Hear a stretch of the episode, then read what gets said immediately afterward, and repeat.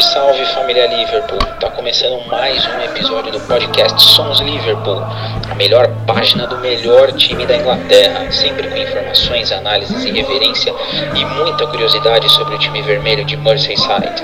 Siga-nos em nossas redes sociais, no Twitter, Facebook e no Instagram, sempre com muita interação e muita informação sobre o Liverpool e sobre a Premier League. Façam parte da Decop dos podcasts e venham com a gente. Como diz nossa canção, We are your supporters and we come from Liverpool. Come on, lads.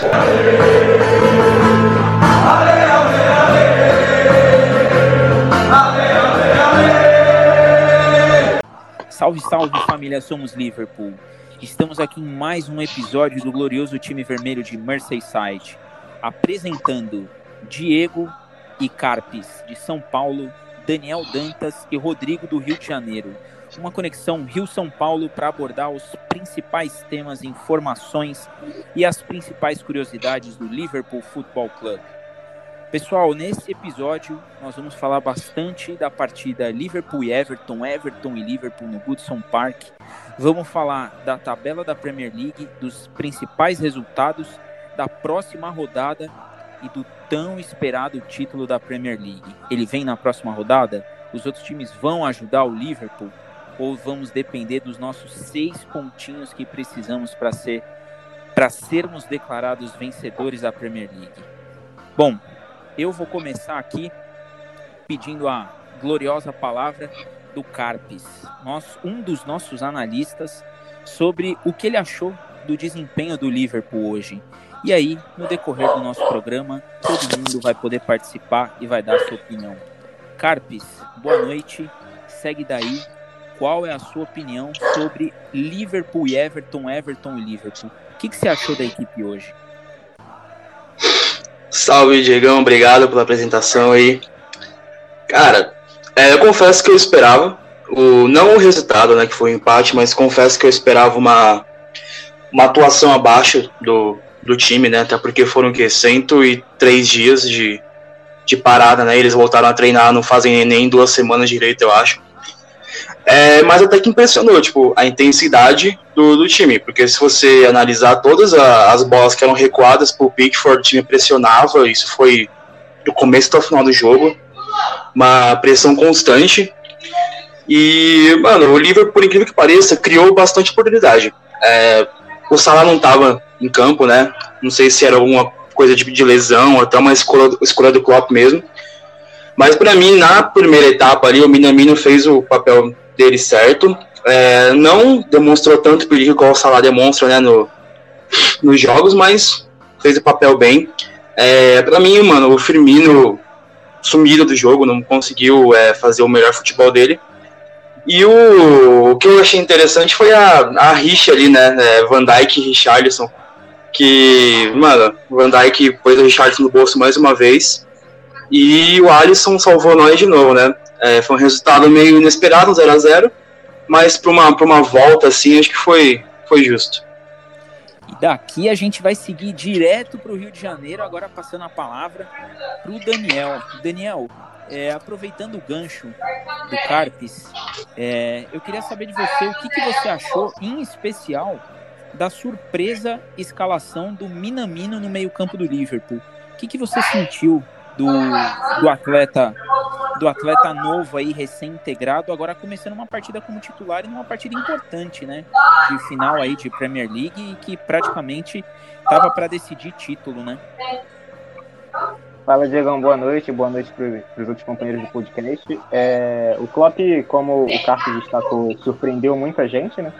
É, muita gente não esperava o Robertson fora, assim como o Salah. Mas os dois não treinaram num dia, um treinamento no meio da semana, os dois não treinaram. O Klopp deu uma entrevista depois falando que o único jogador que estava fora da partida era o Shaqiri, mas aparentemente o, tanto o Robertson quanto o, o Salah pareciam estar um ritmo atrás dos outros e acabaram o Salah ficando no banco, o Robertson nem no banco ficou.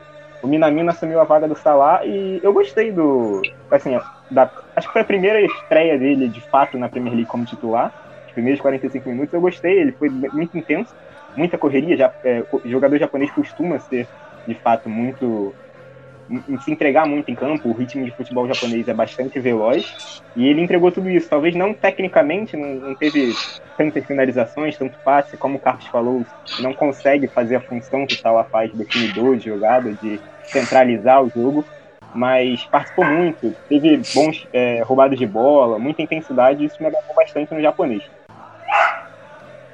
Que maravilha! Eu também compartilho dessa, dessa sua opinião aí, Daniel.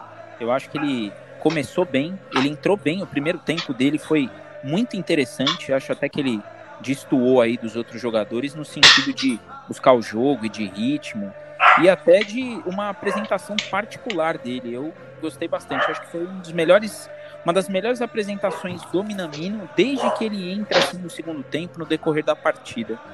É, e aí, Rodrigo, você também aí do Rio de Janeiro, queria saber de você em especial quem ficou devendo hoje?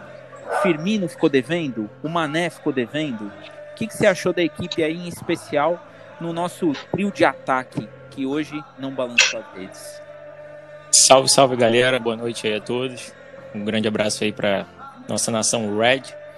É, cara, é assim, acho que todo mundo já pontuou bem aí, né? Os amigos da mesa já pontuaram bastante a, a situação da volta, né? Mais de 100 dias, né? sem jogos, sem treino praticamente. Voltar a treinar deve ter umas duas semanas para três mais ou menos. Mas não é a mesma coisa, né? Que você tá naquele ritmo de pré-temporada realmente e etc. Enfim, já esperava um jogo mais preso, um jogo mais truncado. Até o, né, durante a transmissão, o Mauro César Pereira falou uma coisa que eu também concordei, né? Que por conta de ter, né, a gente está esperando um jogo mais preso, etc., teve até bastante entrega, como, como o Daniel acabou de falar aí, né? Teve bastante entrega, bastante é, é, vontade da, de ambas as equipes, né? É, muita intensidade. Então teve muita intensidade, muita disposição, mas ainda com aquele ritmo quase Premier League, né? Sem ser da Premier de fato.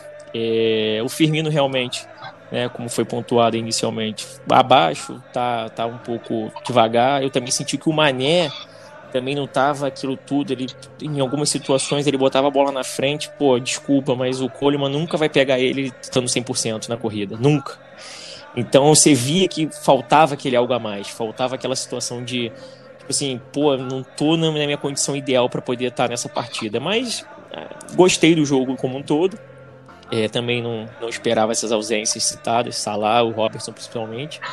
Não esperava de fato também a, a entrada do Joey Gomes como lateral esquerdo no lugar do Milner, que saiu machucado. É, foi uma surpresa para mim. Eu achei que ele pudesse até de repente fazer uma inversão ali, jogar o Arnold para lá, porque o Arnold já fez isso em alguma, algumas situações né, de jogo.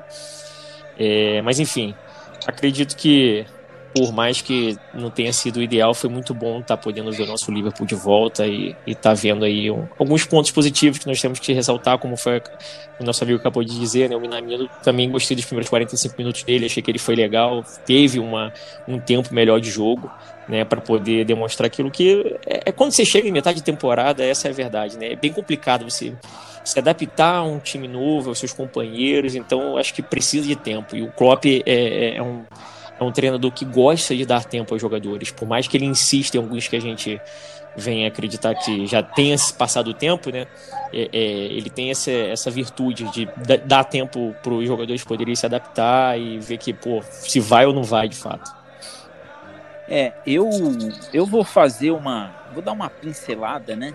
É, eu vou fazer uma menção especial antes até da gente passar para a análise aí do Everton eu faço uma menção especial a um atleta do, do Liverpool que, na minha opinião, ele, ele foi o único que manteve o nível, tirando o Alisson, que voltando de lesão e com essa parada impressionante, o nível que tá o Alisson como goleiro é, é absurdo como ele cresceu como atleta dentro do Liverpool. É, é a segunda temporada que é, é, indiscutível que ele é o melhor goleiro do mundo. É indiscutível, isso é algo é notável. É, teve a atuação monstruosa do Oblak pela Liga dos Campeões, mas o, o Alisson hoje, quando o Liverpool precisou de um goleiro, o Alisson ele estava ali. Mas um jogador em especial me chamou bastante a atenção, é, o comportamento dele em campo, que foi o Henderson. O Henderson ele teve lesão, ele voltou na partida contra o Atlético de Madrid, ele já tinha ido bem, E, e com essa parada, por não ser um jogador tão técnico, por ser um jogador de mais entrega, ele surpreendeu muito positivamente pelo posicionamento dele em campo, pelas retomadas de jogada, pelas é, roubadas de bola, por começar ali a transição da defesa para o ataque, é, sem querer inventar muito e sendo bastante efetivo. Eu, eu senti que isso daí foi, foi bastante interessante para o Liverpool. Eu acho que deu um, deu um tom de equilíbrio legal ali no meio campo, numa volta que, assim, é, é bem complicada toda vez que a gente fala de Liverpool e de retomada de campeonato. E aí agora eu vou passar a bola pro, pro Carpes. É, falando um pouquinho do Everton, né? O adversário de hoje, jogando em casa, com alguns desfalques ali no seu time. É, Carpes, o que, que você achou da, da atuação do Everton? Vou destacar um jogador em especial aí, é, que eu acredito que fez uma partida muito boa, que foi o Michael Kane. Gostei bastante da partida dele ali na zaga, bem seguro, é, um tempo de bola bem legal. Queria que você falasse aí um pouquinho o que, que você achou do time do Everton. Cara, é, eu confesso que eu conheço muito pouco mesmo do time do Everton, até porque eu não acompanho, né, até por causa da rivalidade e tudo mais. Mas não me surpreendeu. Assim, por ser um time do, do Ancelotti, a gente já esperava que ia jogar desse jeito, né? É, time fechado, buscando uma bola. Igual eu tava conversando com o Rodrigo antes de começar a gravação, o Ancelotti, cara, é uma pedra no nosso sapato já desde os tempos de Nápoles. Isso, isso a gente sabe muito bem, né? Mas o, o, o Everton, por incrível que pareça, teve ali umas duas, três chances e levou mais perigo que o Liverpool, né? Teve aquela bola na trave, teve aquele chute cruzado do Richardson logo no começo. Mas para mim o Everton jogou igual o Everton, jogou fechado, mesmo jogando em casa. É, o Everton é um time muito, muito limitado, né? Ele não tem muitas, muitas opções ali. Jogou o que sabia, né? Essa que é, que é a realidade, segurou bem o Liverpool. Quando tinha que sair, saiu. E por pouco não saiu ganhando, né? É, isso daí é verdade. Hoje o, o Everton, ele, ele complicou ali nos espaços que o, que o Liverpool acabou deixando. Daniel, você que é um analista de primeira, eu queria que você falasse até a respeito do, do Everton, é, da, do, do, jogador lançado justamente hoje pelo Ancelotti. O que, que você achou da, da atuação do Gordon? É, o que, que você achou dele, dele ali no meio campo do, do Everton? O que, que você achou da atuação dele em relação ao que o time do Everton produziu? Bom, o... não foi exatamente a estreia dele, né? Ele já tinha participado algumas vezes entrando no final de jogo, etc. Pelo que me falaram, é uma promessa da categoria de base do Everton. Eu não acompanho a categoria de base do Everton, obviamente. Mas acho que assim, dentro do possível ele fez. Não imagino que ninguém iria fazer muito diferente dele. Foi bem. O, ele estava muito. Acabou sendo substituído, né? Saiu em 60 minutos, acho que é a primeira troca do, do Ancelotti, se eu não me engano. Mas assim, não sentiu o jogo e participou bastante dentro do possível, porque o Everton, como o Carlos já destacou, é um time do Ancelotti, ele se fechou atrás. É, você vê os testes do jogo, o Liverpool teve quase 69% de posse de bola, então ele fez uma estreia dentro do possível para o time que ele tá, na situação que ele estava, voltando de ritmo. Acho que se você considerar tudo que tinha contra ele, ele foi bem. Mas nada espetacular nem nada assim. Felizmente pro Liverpool. É, isso daí foi bom que ele complicou o mínimo possível para a equipe do Liverpool. Mas, na minha opinião, ele fez um bom jogo, acho que foi seguro. É aquele jogo grande, né? Que o batismo do garoto, um jogo, um derby da cidade, e que ele não, não comprometeu. E me surpreendeu bastante, confesso, ele ter entrado no lugar do Sigurdsson, que quando assumiu a vaga ali no segundo tempo, quando entrou no segundo tempo, melhorou mais ali o meio-campo do, do Everton e deixou, deixou as, as investidas ali para o Richarlison um pouco mais interessantes, né? Rodrigo, queria saber de você, até falando em Richarlison, dessa mini treta, né? Richarlison e Van Dijk, a declaração do Richarlison antes do jogo, é, essa pimenta que ele acabou colocando ali e, na minha opinião, é, acabou saindo um tiro pela culatra, né? Porque ele foi completamente anulado pelo Van Dijk e em alguns momentos com o Van Dijk fazendo simples, né? É impressionante como o, nível do Van Dijk está acima de qualquer outro zagueiro que a gente tem hoje na Premier League. É, cara, assim, eu, pô, gosto do futebol do Richardson, né, brasileiro, torço pelo sucesso dele na Europa e que possa ajudar a nossa seleção, né? Mas, poxa, se comparar o futebol do Van Dijk com o Thiago Silva e com o Marquinhos, eu gosto também do, de ambos os zagueiros. Antes que né, a gente criou uma polêmica aqui, são dois bons zagueiros, né? O Marquinhos, até por ser mais novo, tem uma, uma capacidade de evolução ainda maior, né? Por ter mais tempo ainda na estrada. O Thiago Silva já está chegando para o seu final de carreira. Mas não dá para comparar nenhum. Acho que se juntar os dois não dá o Van Dyke, né? Então, realmente, ele acabou falando uma besteira enorme, né? E aí é aquela coisa, né, que sempre dá, dá uma pimentada nos clássicos, né? Aquela, aquelas farpinhas antes, antes dos jogos, etc, né? Que sempre cada um vai defender o seu lado, mas, porra, desculpa, não tem como. Nem nos seus melhores sonhos eu imagino o Richards podendo fazer uma puta partida em cima do Van Dijk. É claro que há jogos e jogos e pode acontecer, mas num, nos seus dias normais, é, o Van Dijk vai, assim como hoje, vai ter a sua sua qualidade absoluta em cima do, do nosso querido Pombo, né? É, o, o Van Dijk, ele, ele realmente.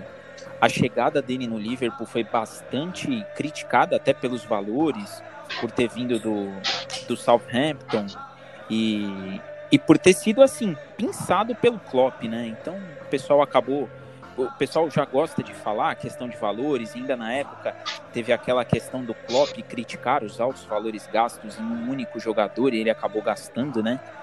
E, e hoje é, é, muito nítido isso, é muito claro que tanto o Alisson quanto o Van Dijk são os esteios do sistema defensivo do Liverpool, né? É, é impressionante como esses dois é, mudaram o, o, nível do Liverpool ali como, como equipe mesmo, nível de competitividade, em nível de jogo diante de adversários grandes é, é bem interessante.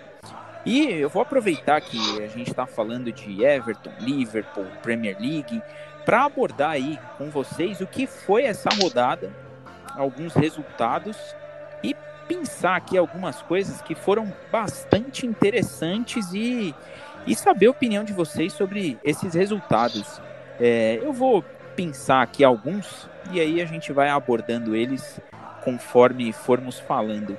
O primeiro para mim é Tottenham Manchester United 1 a 1.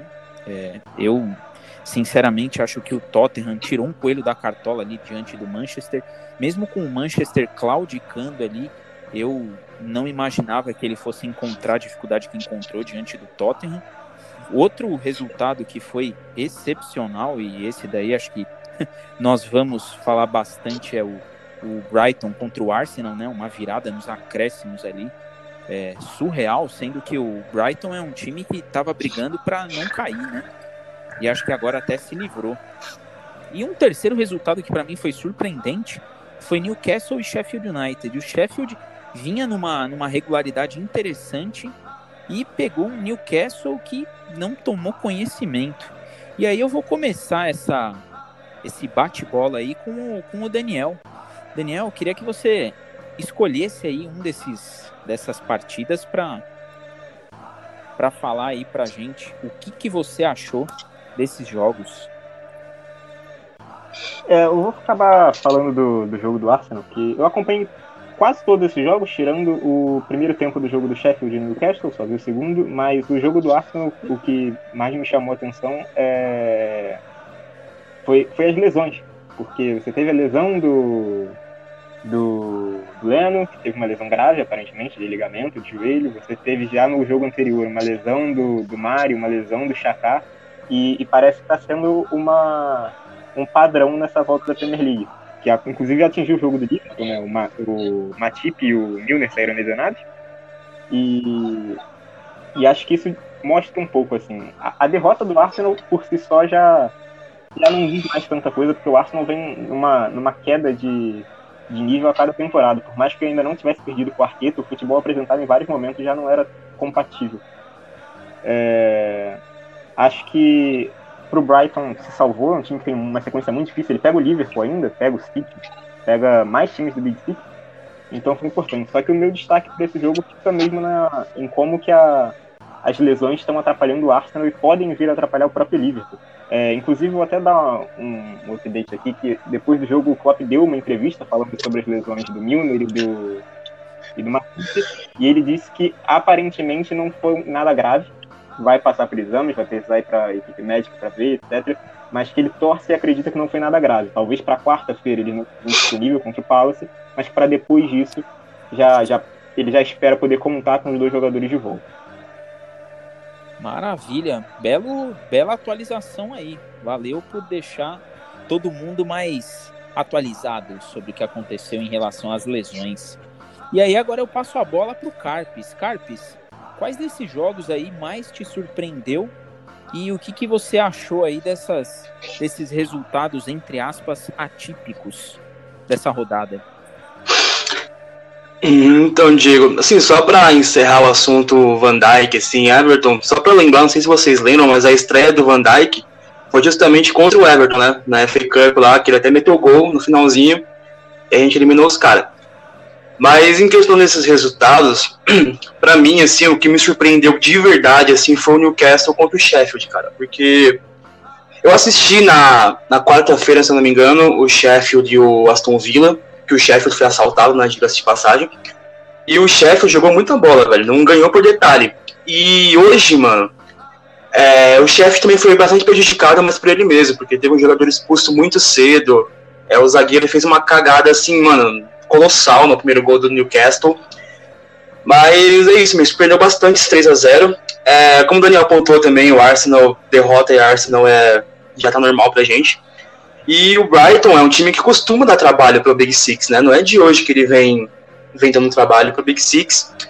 E em questão Tottenham e o, e o United, gente, é, para mim, diferente do que você falou, eu acho que foi o Manchester que tirou um coelho da cartola contra o Tottenham porque o Tottenham estava jogando muito bem, e aí veio o Manchester e empatou com um gol de pênalti, né? Por mim, o Tottenham teria saído com a vitória.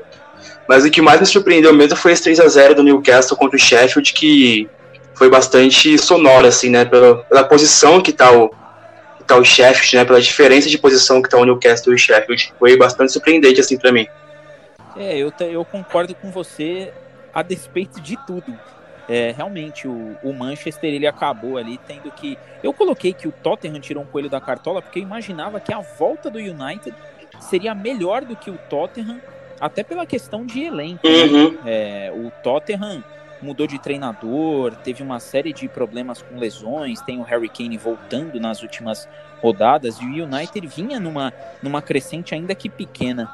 Mas de fato o, o United ele tem que comemorar aí esse ponto contra o Tottenham porque talvez seja o passaporte aí para a Liga Europa. E você, Rodrigo, quais desses resultados mais te surpreendeu nessa rodada aí de volta com pandemia ainda, né? É, acho que é uma, uma escolha unânime, né? Acho que os 3 a 0 do Newcastle em cima do Sheffield é, é para surpreender qualquer um mesmo, né? É, até porque o time do Newcastle passa por uma situação bem complicada a temporada inteira, é uma oscilação, jogos bons, jogos ruins, e o Sheffield, Sheffield vindo uma crescente, né, e mantendo um bom nível ali até a paralisação para a pandemia, é, como o Daniel falou também, o jogo contra o Aston Villa, que foi, porra, aquela, se aquela bola não entrou, meu irmão, nada mais vai entrar dentro de, um, de, um, de uma baliza de futebol, não é possível, né? Que eles foram garfados lá, a tecnologia, enfim, errou, até entendo, nove, nove mil jogos depois teve uma falha. Pô, acontece, né? A gente erra também. Mas poderia ter sido um resultado diferente ali pro, pro Sheffield, né? E realmente isso tudo, a expulsão, porra, o zagueiraço lá que dá um, uma furada monstra e os caras tomam gol. Quer dizer, aí tudo. A moral do time vai para baixo e né, os caras crescem e acabou acontecendo. É, nos outros jogos, o Arsenal, pô, o Arsenal até comentei com os amigos meus, tipo assim, tem uns jogadores interessantes, dá para montar um time, mas é, é, uma coisa atrás de outra, é um se lesionando aqui, outro se lesionando. Então acaba vindo a se tornar uma situação pela qual o Tottenham passa, que não tem um elenco muito vasto, né? Então eles dependem muito dos seus principais jogadores. Se tiver o time titular ali, ok, todo mundo, porra, bem fisicamente, ok, o time vai até fazer uma boa partida, de repente arrumar uns pontos aqui ali. Mas sem isso, acabou. Se você, você não tem para onde recorrer. É, é, nós que somos torcedores do Liverpool até sabemos muito como é sofrer com, com relação a isso, porque a gente passou muitos anos né, com isso, a gente tinha só os 11 titulares ali, toda vez que entrava alguém era um Deus nos acuda, ah, vai sair quem, vai, ah, vai sair um Salah, vai sair um Mané, quem é que vai entrar? Ah, meu Deus. Né, até a chegada, chegada ali do Shaqiri, né, até uma evolução do próprio Origi, uma melhora também do Lalana, até o, o Klopp conseguir dar uma evoluída em alguns jogadores, a gente passou por isso também, a gente sabe como é que é crítico. Então é, é, é tensa a situação para esses times que constam com, contam com um elenco muito enxuto.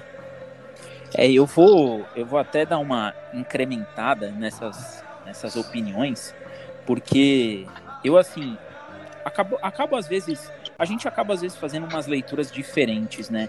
É, a, a, derrota do Arsenal, se a gente for enxergar é, as últimas duas, três temporadas do Arsenal, ela é bastante irregular, né? É, o Arsenal ele tinha uma identidade muito bem consolidada com o Wenger. E a saída do Wenger, é, como foi também a saída do Ferguson do United, é quando o técnico passa muito tempo nas equipes, a gente consegue perceber que essas equipes elas não se atualizaram taticamente. E quando entra um novo treinador com uma mentalidade diferente, até implementar isso, fazer a rodagem do elenco, enxergar o que as equipes precisam, leva um tempo, né? E isso daí às vezes custa caro diante de adversários menores. É, o, o, Arsenal, eu sinceramente não entendi no começo do jogo por que, que o Martinelli não entrou, já que ele vinha jogando bem, e por que que o e por que que entrou ali um, um time num 4-3-3, é, um pouco até desajustado, né? É, sendo que a equipe não jogou tanto nesse esquema e sofreu demais, principalmente no segundo tempo, contra um Brighton que não teve nada, absolutamente nada de diferente. Eu achei isso daí o, o, o ponto o ponto diferente aí da, da partida do, do Arsenal, né? E do, do Sheffield, é, o trabalho do Chris Wilder, ele é de ser é, tem que esse cara merece palmas, né? É, ele mudou o Sheffield de, de patamar Muita gente no começo da temporada achava que ia brigar para não cair, já que era um time recém-promovido. E um time que está aí com 44 pontos, se não fosse o Wolverhampton, né? Que está aí com 46, é, estaria brigando ali em cima. E, sinceramente, eu acho que o Manchester United, se a gente for analisar futebol por futebol, desses três times, Wolverhampton, Sheffield e Manchester United, eu acho que os Wolves têm muito mais chances de chegar na Liga Europa do que o Sheffield, que seria um prêmio excelente por tudo que a equipe tem feito. E acho que o Manchester United é aquele time que vem numa queda silenciosa, né? A gente não, não trata muito disso daí, a gente não, não se fala muito disso, se releva bastante algumas decisões ali do, do Olé, mas eu acho que o Wolverhampton ele merece essa vaga pelo trabalho do Nuno. E aí eu vou apimentar para saber a opinião de, de vocês aí. É, o que, que vocês acham dessa crescente, desse pequeno fenômeno chamado Wolverhampton? Eu vou começar aí com o Daniel, que é um analista de estatísticas e, e fala bastante disso daí pra gente. O que, que você acha do Wolves, Daniel? Você acha que tem chance? Você acha que é válido uma vaga na Liga Europa? Ou o United vai, vai deixar a camisa pesada ali, falar mais alto? É, o, o Wolverhampton é de hoje, né? Ele fez uma boa Championship quando subiu ainda duas temporadas atrás. Acho que já com o nome Espírito Santo, se não me engano. Ele sobe para a Premier League temporada passada, ele consegue a última o prêmio do, do sétimo lugar, né? A vaga para para Europa League, etc. Ele ele tá tava indo bem na Liga Europa, fez uma boa Liga Europa, um time que não joga competição internacional há muito tempo. Deu muito trabalho para o Liverpool, acho que nos dois jogos. É, foi um time que eliminou a gente na temporada passada na FA Cup. É um time que mostra bons valores individuais, tem ali alguns até ligados ao Liverpool, né? O, acho que, por mais que seja só rumores, acho que não, não vai ser nada assim que chegar a ser concretizado. Você teve o, muito boato sobre o Adama nessa semana, falando sobre o Rubem Neves. É, o Jimenez também já teve uns boatos mais aleatórios falando, e são ótimos jogadores, o Espírito Santo é um baita treinador. E, e, deu muito trabalho, a gente acho acho que principalmente o jogo da volta, foi o jogo que o Firmino decide já próximo do fim. É um time que dá trabalho a muito time grande e que tem um caminho duplicado, né? Ele pode chegar a Champions pela, pela Liga Europa, caso ele ganhe a Liga Europa, por mais que seja difícil, E ele pode até mesmo chegar a Champions pelo campeonato inglês, se o City for punido. O City ainda tá ali no, no fair play para ser punido, ele pode pegar uma quinta colocação, como o United pode pegar, etc. Mas eu acho que eu acho que o United tem uma tendência melhor a conseguir essa vaga. É, é, é um time que depois do Liverpool é a camisa mais pesada da Inglaterra. E, e acho que os jogadores são mais experientes em geral. Tem jogadores mais nome que podem decidir jogos. E acho que o United pode acabar levando isso, mas eu não. não o, o Sheffield eu acho que é carta fora do baralho, assim. O Sheffield, a pausa acho que matou o Sheffield. Era um time que era muito limitado tecnicamente, tinha poucas opções, mas estavam jogando um futebol muito encaixado. É, o treinador conseguiu fazer dar aquela azeitada boa no time, mas eu acho que essa, essa pausa agora, muitos outros jogadores voltaram de lesão. O Liverpool não teve ninguém voltando de lesão, assim, era sempre jogadores que a gente sabia que iam voltar logo, tirando o Shaqiri, que tá até agora, o Shaqiri é inexistente quase, né? Tá sempre lesionado. Mas acho que por esse motivo eu acho que eu tendo mais pro United, eu tiro o Sheffield da disputa, mas acho que o Wolverhampton pode brigar até é, eu concordo com você, Daniel. Eu tenho essa, eu tenho essa visão também que o, infelizmente o Sheffield acabou o gás. E aí voltando é, a nossa corrida pelo título, 30 anos que ficamos sem vencer um campeonato inglês e podemos levantar agora. Eu queria saber aí a opinião do, do Carpes a respeito da partida de amanhã, Manchester City e Burnley, sendo que, sejamos sinceros, o Manchester City não tem aspiração a ser campeão, é, tem essa questão da punição da, da UEFA, né? A questão do fair play financeiro. E a gente tem o Burnley como adversário que praticamente escapou do rebaixamento, acredito que já não tenha mais chances, mas é um time que está ali brigando para terminar de maneira honrosa. Para essa partida, existe algum tipo de estímulo de ambas as equipes para vencer esse jogo? Ou você acha que não? Que o City ainda acredita num milagre e que o Burnley ainda acredita em terminar numa melhor posição? Queria saber sua opinião, Carpes. Então, Diego, para mim, é, acho que os dois times vão jogar sem ambição nenhuma, até porque o Burnley tá em se eu não me engano, décimo, primeiro colocado, tá com 39, 39 pontos, já tá acho que bem, bem seguro, né, questão de rebaixamento. O City também creio que já tá desiludido, não vai, não, não quer mais brigar pelo título. É, esse jogo de amanhã vai servir só para adiar o nosso título, sabe? Porque a vitória do City é quase certa, o City tem um time muito bom, tem o De Bruyne no meio de campo, que é um, mano, um jogador muito acima da média, um, um dos melhores do mundo é, atualmente. O Ederson também é um, mano, um puta de um goleiro para mim esse jogo de amanhã vai ser só para isso, só para adiar a nossa comemoração, né? Porque o City para mim vence, vence muito bem, muito fácil. É, eu, eu também acredito que não tenha muito. Vai ser aquele jogo de camaradas, aquele jogo de compadres. É, o famoso jogo de comadre, é, né? Que pro City, ok, ganhar, perder. Pro Burnley, ok. É um jogo que não vejo tanta coisa. E aí eu vou para o Rodrigo com uma pergunta já na lata. Rodrigo, Liverpool e Crystal Palace. O que a gente pode esperar do Liverpool e o que a gente pode esperar do Crystal Palace, nono colocado, 42 pontos, apenas 4 de distância para o quinto colocado, que hoje é o Manchester United. O Crystal vai encrespar a situação para o Liverpool ou o Liverpool precisa se impor para garantir logo esse título, deixar mais perto possível essa comemoração? Bom, se impor, nós precisamos se impor de fato, né? Agora que vai ser um jogo complicado, vai. Porque o Crystal Palace, né, independente das suas aspirações em qualquer campeonato que a gente vem enfrentá-los, é, ele sempre dificulta um pouco os jogos pra gente. É, a gente sempre tem uma, uma série, tem, temos aqueles jogos, né, alguns jogos muito bem, né? Onde a gente vai lá e consegue fazer muito, muito rápido o resultado, e temos alguns jogos que são carne de pescoço.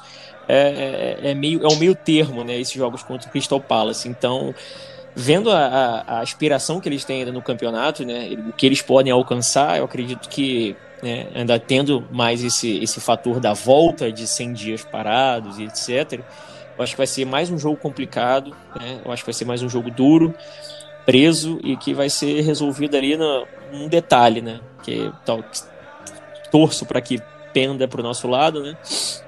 Que possamos sair vitoriosos para aí diminuir, né? Ainda mais essa, essa margem para o nosso 19 título inglês, né? Porque agora faltam cinco pontos. Né? Poderiam faltar apenas três, mas o Everton fez o favor de nos atrapalhar, mas acontece, normal. Concordo que o City tem um jogo mais tranquilo, acredito que vá vencer o seu jogo, então é, é aquilo, depende só da gente. Vamos ver o que, o que o, como que o Klopp vai escalar o time, quem é que vai poder jogar e torcer, mas vai ser um jogo tenso, vai sim. É, eu, eu aqui, dando uma olhada no Crystal Palace, eu tenho até agora uma, uma pergunta direcionada para Daniel Dantas. É, o Crystal Palace nessa, nessa próxima rodada contra o Liverpool é, é uma situação bem interessante, né? São algumas coisas aí do destino. O técnico do Crystal Palace é o Roy Hodgson, né? Um técnico que não nos deixa lembranças alguma. É, o ataque do o ataque do Crystal tem o Benteke, o Zaha e o Aie né? É, mas o Benteke passou por nós, né? Passou ali pelo por Anfield e tem também como reserva o Sacco, que foi nosso zagueiro por muito tempo também. Acredito eu que vocês compartilham da mesma opinião, sem deixar tantas saudades. Daniel, perigo para a lei do ex na próxima rodada? O que, que você acha que pode acontecer nessa partida? Perigo de lei do ex sempre tem, né? Sendo contra o Palace mais ainda. Acho que todo torcedor do Liverpool que torce pro time pelo menos há 6, 7 anos tem algumas cicatrizes contra o Crystal Palace. É um time que já foi pedra no sapato algumas vezes. E até mesmo agora, onde o time melhora, nos últimos duas, três temporadas, continua sendo um time chato. No, na, no jogo de ida no, no Selhurst Park, o Liverpool ganhou já próximo do final, com gol do Firmino, num bate-rebate dentro da área. Foi um jogo bem complicado. Temporada passada teve um 4 a 3 no Enfield, foi uma correria, um jogo doido.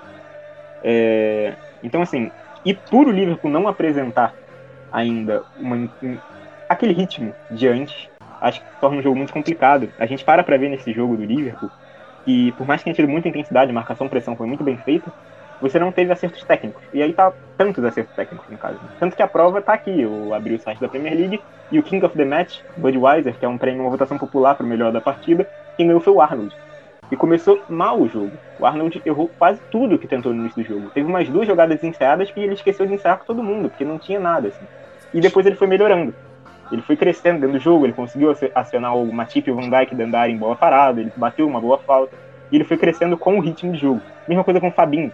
Então eu imagino que esse outro jogo é um jogo pra gente ter uma medida de o quanto o desenvolvimento do ritmo do Liverpool tá voltando. Porque você teve alguns jogadores que não mostraram tanto falta de ritmo, o Henderson, o Alisson, o Gomes fez um bom jogo entrando no lateral esquerdo, que ele não fazia há muito tempo. É, já chegou a fazer na época do Brandon Rodgers, mas não fazia mais. E, e o Crystal Palace, por outro lado, é um time que vem me surpreendendo. Eu não esperava o Crystal Palace tão bem. Acho que ele passou o Arsenal, ele é o nono na tabela, eu acho. E eu não esperava ver o Crystal Palace na parte de cima. Eu não achava que ia cair, mas também não achava que ia ficar tão na parte de cima da tabela. Mas é um time do, do Roy Hodgson, como você disse. É, eu sei o que esperar, você sabe o que esperar, o Klopp sabe o que esperar, toda a Inglaterra sabe o que esperar. Mas é sempre um jogo duro, principalmente porque é um time muito físico. A gente tá bem fisicamente, mas ainda não tá entrosado. Então acho que precisa.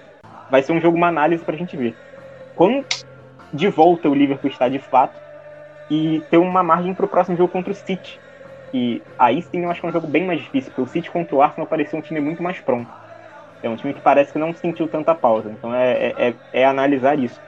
É, fora isso, é um jogo que o Crystal Palace tem três ex-Liverpool, na verdade, né? O Benteke, o Sacco e o Kelly, Martin Kelly, que é zagueiro lateral, não sei se vai jogar. Mas é um time perigoso, sem o Zaha.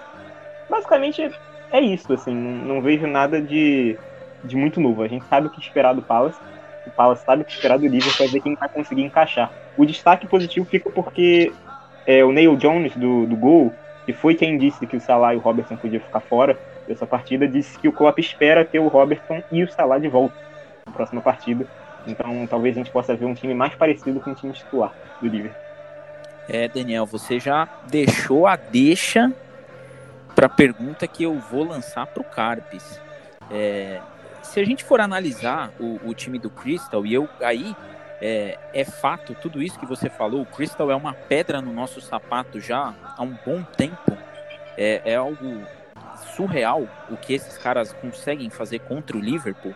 É, a gente pode olhar a escalação deles e imaginar que a volta do Salah e a volta do Robertson vão ser aí primordiais para um time que vai enfrentar é, uma zaga com o Scott Dunn e com o Cahill, que tem muita experiência em Premier League, em jogo grande, e são as nossas laterais que vão aí, é, entre aspas, sofrer com Jordan Aye, com o Zaha e com, para mim, o, o, destaque, um dos destaques do Crystal Palace nessa campanha bem interessante, o James MacArthur.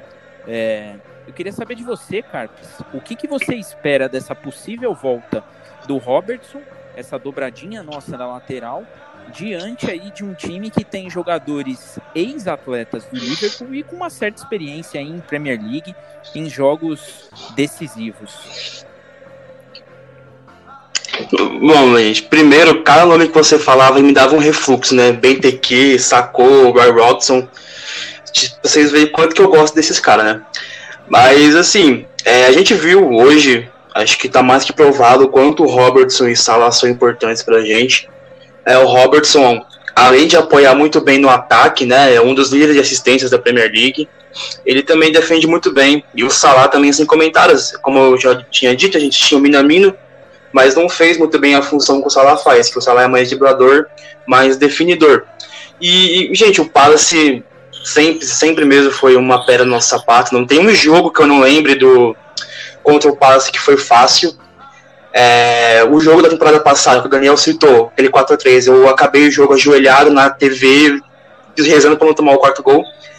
É, mas é isso, vai ser um jogo duro, como sempre vai ser. Ainda mais agora que a gente não tem torcida, né? O Enfield não vai ter aquela atmosfera que a gente está acostumado. A gente vai ver como o time vai, vai jogar, né? Se vai ser o Liverpool de Enfield ou, ou não, né? Ah, você, você também. Hoje a equipe está bastante entrosada, mais entrosada até que o time do Liverpool. É, você já deixou aí a, a minha, o gancho para a pergunta que eu vou fazer para o Rodrigo. É uma pergunta que eu acho que nesse momento ela cabe muito e é muito importante. Rodrigo, o peso de um Enfield vazio nessa partida que é decisiva contra um adversário que aprontou bastante com a gente nos últimos tempos e todo o estigma, eu acho que é uma partida agora contra o Crystal Palace que vem com aquela ânsia por ser o campeão, por é, de, dependendo do resultado do, do City amanhã, é, a gente fica mais perto ainda. É, Enfield vazio, time jogando em casa, volta dos jogadores. Para você, Rodrigo, como o Enfield pode, como o nosso sonoplasta pode ajudar a equipe nesse momento? Estádio vazio, jogo decisivo, taça pertinho. Sua opinião? O macete ali vai ser tocar o Neville Walk do começo ao fim do jogo. Essa é a tática. Acredito que isso aí ajude bastante os jogadores, né? Claro que na entrada do, dos times em campo deve rolar a música tradicional, mas é diferente, né? É diferente. Até pra gente que assiste de longe, assiste pela TV, é diferente. A sensação com certeza vai ser diferente para os jogadores tanto do Liverpool, tanto do Crystal Palace, né? Isso para eles é uma vantagem, né? Pra gente é uma enorme desvantagem vamos estar ali sem o nosso, sem o nosso 12 segundo jogador. E para eles, né, para o time rival, isso daí é um fator positivo, porque não vai ter aquela pressão em cima e ainda mais a nossa torcida, que é uma das mais efervescentes da Europa, né, assim como a do Borussia Dortmund, como algumas poucas, né, a maioria é até apelidada de torcida de teatro, né, como o do nosso grande rival de Old Trafford. Então, assim, é, isso vai ser um, um, um peso muito grande né? Pra gente vai ser bem complicado isso daí. Mas, assim, eu acredito que a gente tem um, um trunfo, né? Uma carta na manga que é justamente nosso treinador, Papai Clopão da Massa. Acredito que ele vai saber trabalhar isso daí, a cabeça dos jogadores principalmente, porque é um misto, né? É, é aquilo, tipo assim, quanto mais jogos nós fizermos, mais próximo do título nós estaremos. Então, se a gente acabar vencendo, já vai saber do resultado do jogo do City, não vai, etc. Então, assim, isso tudo, né, até o jogo, é complicado para se trabalhar, mas acredito que o Klopp, junto com a sua equipe, vai conseguir trabalhar bem isso daí para que o time entre concentrado, jogo após jogo. Então, próximo jogo é a nossa final e acabou. É, eu confesso que eu tava hoje na, na hora do jogo eu tava acompanhando ali pelo, pelo Instagram o pessoal que é que faz parte ali da Decop é, e eles já estavam tramando ali, arquitetando entre eles uma, uma recepção né, calorosa, então todo mundo de máscara, algo bastante é, caloroso, algo humano para ajudar o time ali fora de Enfield, né? E parece que a polícia meio que barrou os planos e falou não, não, aglomeração nesse momento não. Então eu também, eu também acho que o Klopp ele, ele vai trabalhar bastante essa questão da, da cabeça dos jogadores. Eu acho que ele vai preparar todo mundo ali para, olha, uma partida em casa, é, vencer aqui o título mais perto. E eu, sinceramente, com todo, com todo o peso, com toda a carga que tem em Liverpool, né, a ausência de títulos, é, veio a Champions no ano passado, eu acho até que a saída dessa Champions para o Atlético de Madrid é, deixou a equipe mais focada na Premier League, que eu acredito que é o que, é o que falta para Liverpool, é o que falta para o clube. A, as Copas Nacionais, elas foram deixadas em segundo plano, na minha opinião, de maneira correta pelo Klopp, porque é isso daí que falta. Eu acho que o, o trabalho da diretoria do Klopp vem sendo correto no sentido de, de fazer todo mundo acreditar que a Premier League pode voltar para Melwood o mais rápido possível.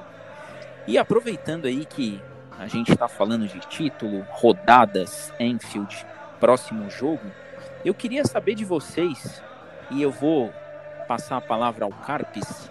Próxima rodada, para você, exceção a Liverpool e Crystal Palace, qual vai ser o jogo que pode movimentar a tabela? Com a sua palavra, Carpes, vamos lá. Cara, eu tô aberto do site do GE aqui. Eu acho que tem um, um jogo que é literalmente confronto direto. A gente tem Manchester United e Sheffield é, no Old Trafford, né? Jogo em Manchester. É, os dois estão brigando pela vaga na Liga Europa ali junto com o Wolverhampton. E uma vitória do Sheffield, né, coloca o Sheffield em quinto colocado. E como a gente já sabe, o livro City pode ser punido aí, né, por uma pela UEFA, fica até de fora da próxima Champions. Sheffield pode pegar uma vaga. E outro também que tem é jogão que interessa muito ao Liverpool, que é Chelsea e Manchester City, no dia 25 agora, lá no Stamford Bridge. Jogo fora de casa para o City um jogo que, não sendo uma vitória do City, seria muito, muito bom pra gente, né? É, confesso que essa partida aí, ela vai ser assim, um balizador do que pode acontecer na, na próxima semana. E eu acho que isso daí é até meio nocivo. Eu, a única coisa boa é que vai ser um jogo depois da nossa partida, né? Então, é, obrigatoriamente o Liverpool tem que vencer, sem pensar nos adversários mas seria espetacular o time vencer o Crystal Palace e o Chelsea roubar pontos aí do, do Manchester City.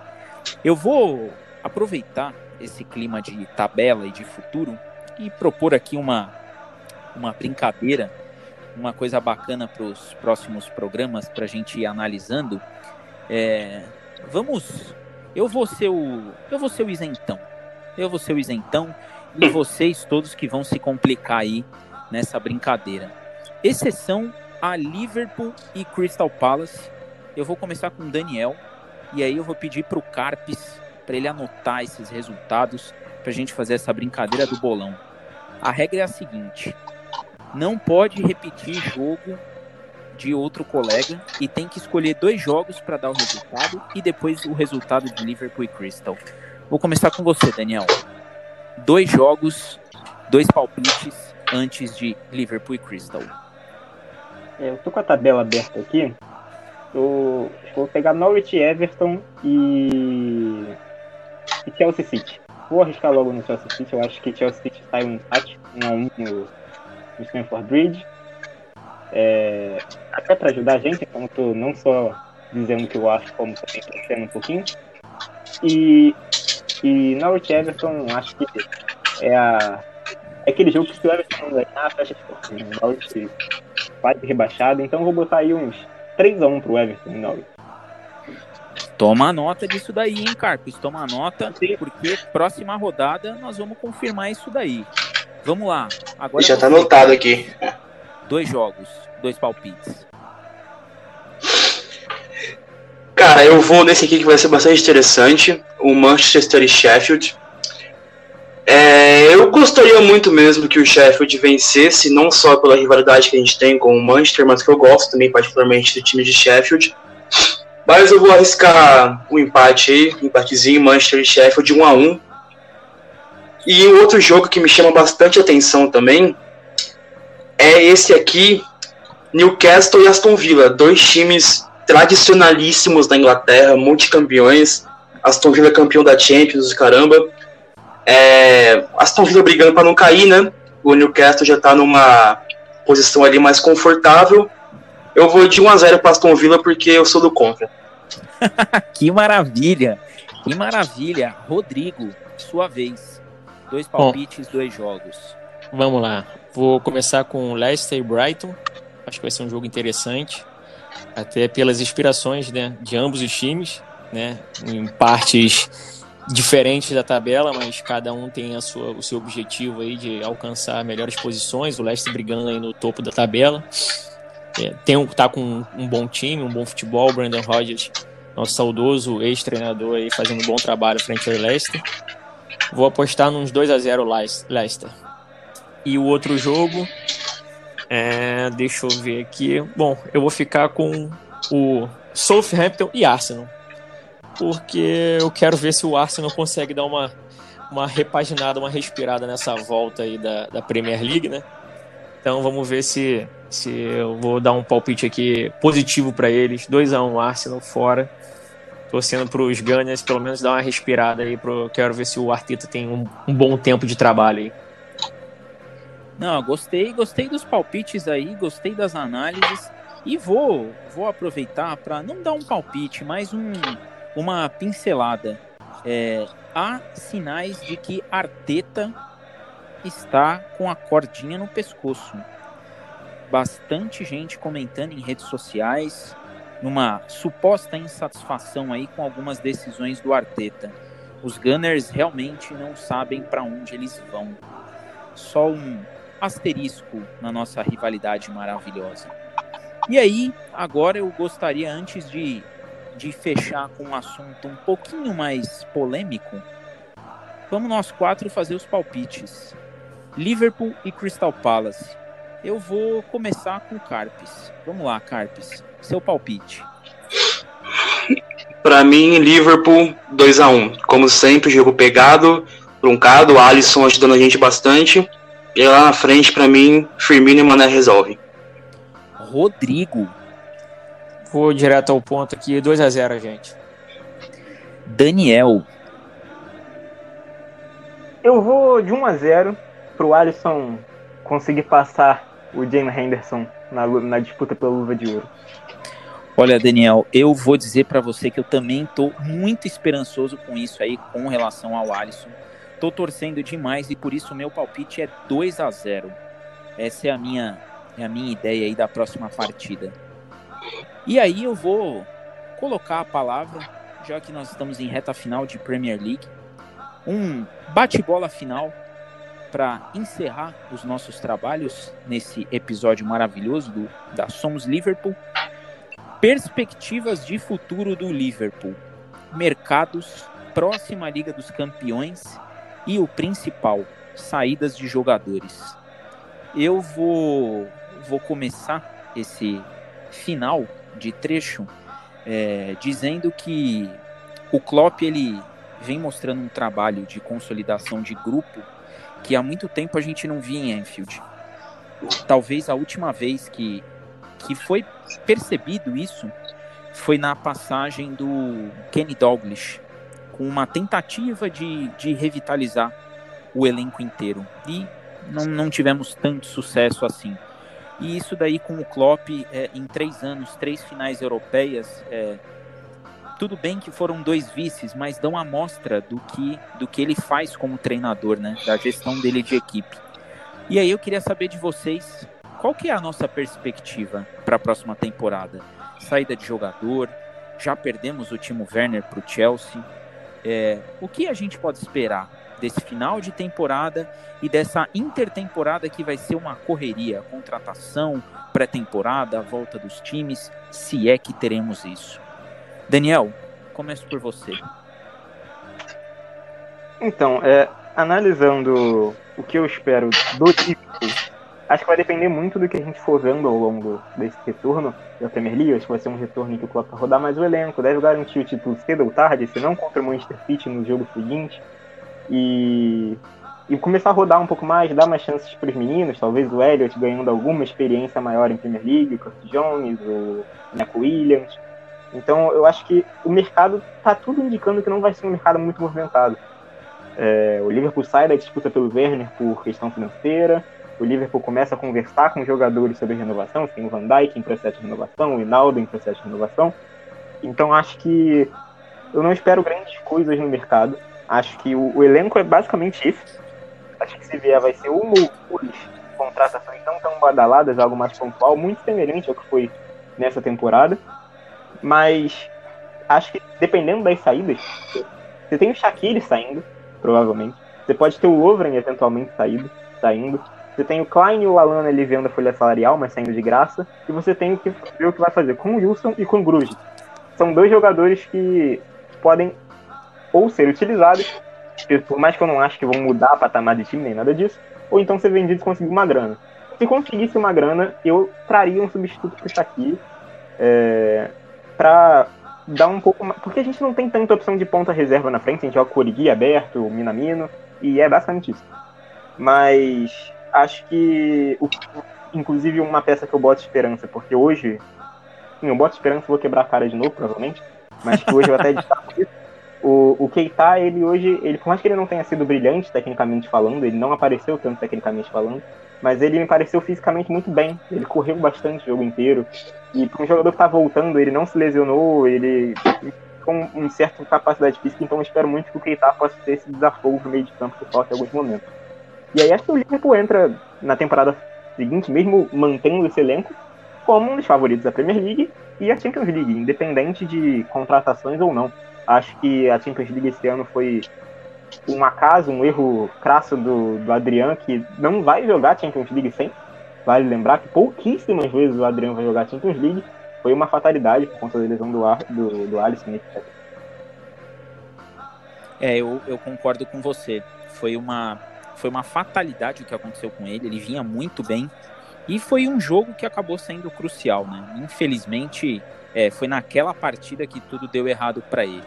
Concordo. É, pouquíssimas vezes ele vai ter oportunidade de fazer um jogo de competição europeia como ele, como ele fez essa temporada. Carpes, a sua opinião, perspectivas para a próxima temporada, contratações, o que, que você acha que pode rolar no nosso Liverpool? Cara, como o Daniel pontuou já, o mercado não vai ser muito movimentado, né? Até pela questão financeira dos clubes, né? Essa pandemia que ferrou todo mundo. Saída, gente, já o Lalana já é certo que vai sair. É, o Shaqiri também acho que é certo. O Lovren, não sei nem como que ele chegou no Liverpool, né? Então acho que vai sair também. É, agora a questão de contratações, para mim, eu acho que o, o, nome mais forte que tá ligado ao Liverpool no momento é aquele menino do Leverkusen lá, o, o Harvard, né? Se eu não me engano. Ele é o nome que tá mais ligado ao Liverpool. E para mim, é, se eu fosse Klopp, eu não contrataria muito, assim. Igual o Daniel falou, talvez substituto pro, pro Shaqiri. Mas eu aproveitaria mais os meninos, os meninos do Liverpool, Curtis Jones, o, o Elliot também. O Elliot, o Elliot mostra muito potencial na, no Sub-23. Acho que ele tem grandes chances de se dar bem né, no time titular. E em questão ano que vem, mesma coisa, gente. A gente é favoritaço a Premier League, favoritaço a Champions League. É, o Klopp, mesmo não contratando, o Liverpool tem um estilo de jogo muito bem definido. E acho que esse estilo de jogo que leva a gente ao céu, tá ligado? Esse é o estilo de jogo que leva a gente a ser campeão quase invicto da Premier League. E que se não fosse pelo Adriano, a gente com certeza estaria muito mais longe nessa Champions League, né? É, eu concordo com você e até aproveito para ressaltar essa questão do estilo definido do Klopp. É, eu acho que o Klopp ele, ele renovou aquele Guerra Pressing que ele tinha no, no Borussia Dortmund eu acho que no Liverpool ele encontrou o equilíbrio entre ataque e defesa, o, o que ele entendia como sendo um heavy metal dentro de campo. Eu acho que ele encontrou isso daí no Liverpool e os maiores beneficiados somos nós que voltamos a ver aí o, os Reds como protagonistas em todas as competições. Rodrigo, sua perspectiva de contratações e próxima temporada? Bom, não sei se é, todos estão de acordo com relação a isso, mas assim, eu gostaria muito, muito mesmo, acredito que sim, né? De aproveitarmos mais nossos, nossos meninos da base, né? principalmente o Harry Wilson. É, gosto muito do futebol dele. Eu acho que todo mundo já teve a oportunidade de vê-lo jogar, né? Nos empréstimos que ele teve, principalmente do Bournemouth. É, é, um jogador que tem uma técnica apurada, bate bem na bola, tem uma, uma, uma cobrança de falta interessante, poderia ajudar, ajudar e somar muito. Contudo, já está, já há rumores que ele e o próprio Marco Grujic né, é, estarão de saída de Enfield. Não sei porquê, não sei qual o problema, mas o Klopp não gostou do futebol do nosso menino Harry Wilson. Acredito que Kurt Jones, né, Neco Williams, essa, essa molecada que tem jogado as Copas né, nacionais, tenham mais oportunidade, mas também não vejo uma, uma grande, ó, oh, algumas contratações bombásticas, assim como o Carpes falou, o Lovren, o Lalana, né, esses camaradas, o Shaqiri, todos esses estão já praticamente certos de estarem saindo né, de Enfield. É, também não investiria um dinheiro absurdo em alguém para trazer. É, agora eu acho que a gente precisa repor, pelo menos para compor o elenco. Né? É, cito aí o Ryan Fraser, que não quer renovar o seu, seu contrato com o Bournemouth, né? É, é, ponta direita, meio campo, né? Que tá, vai estar tá livre no mercado. Acredito que é um tipo de jogador que nas mãos do Klopp poderia evoluir muito, poderia ajudar bastante a gente. Né? Há um boatos e rumores leves, né? Que estaríamos voltando os olhos para o Adama Traoré, né? É, nosso querido bombadão da PL.